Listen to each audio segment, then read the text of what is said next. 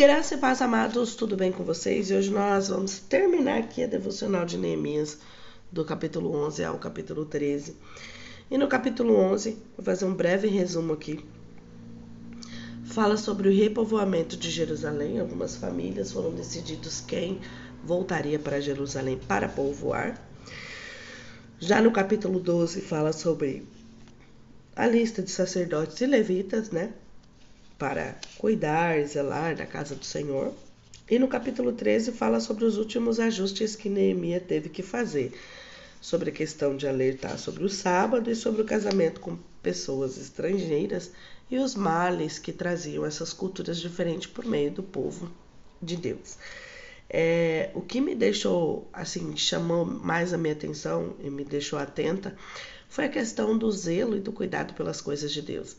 A partir de um determinado tempo, as coisas começaram a mudar, eles começaram a fazer as coisas de forma errônea, até ceder uma sala, tal. E Neemias voltou falando: não, voltar é o caminho do Senhor, vamos arrumar isso aqui, vamos organizar isso aqui. E por muitas vezes na nossa vida, a gente sem querer a gente vai deixando as coisas acontecerem e vai se desviando daquilo que era a vontade do Senhor para nós. Só que a palavra do Senhor nos ensina que nós devemos regressar, né? Como aquela canção que diz: Quero voltar ao início de tudo, encontrar-me contigo, Senhor.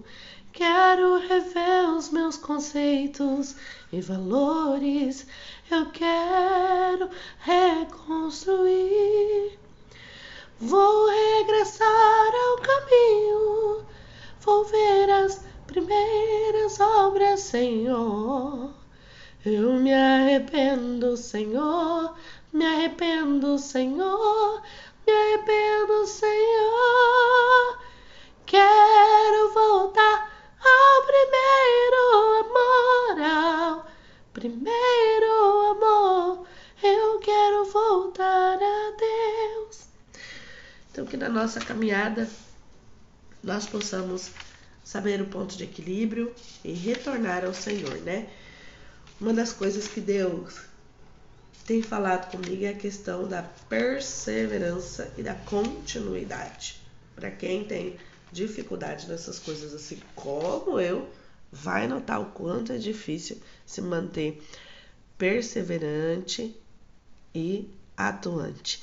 Então, que nós vemos a estar atentos às nossas limitações e colocar o Senhor como o principal, como sempre, é uma prioridade na nossa vida.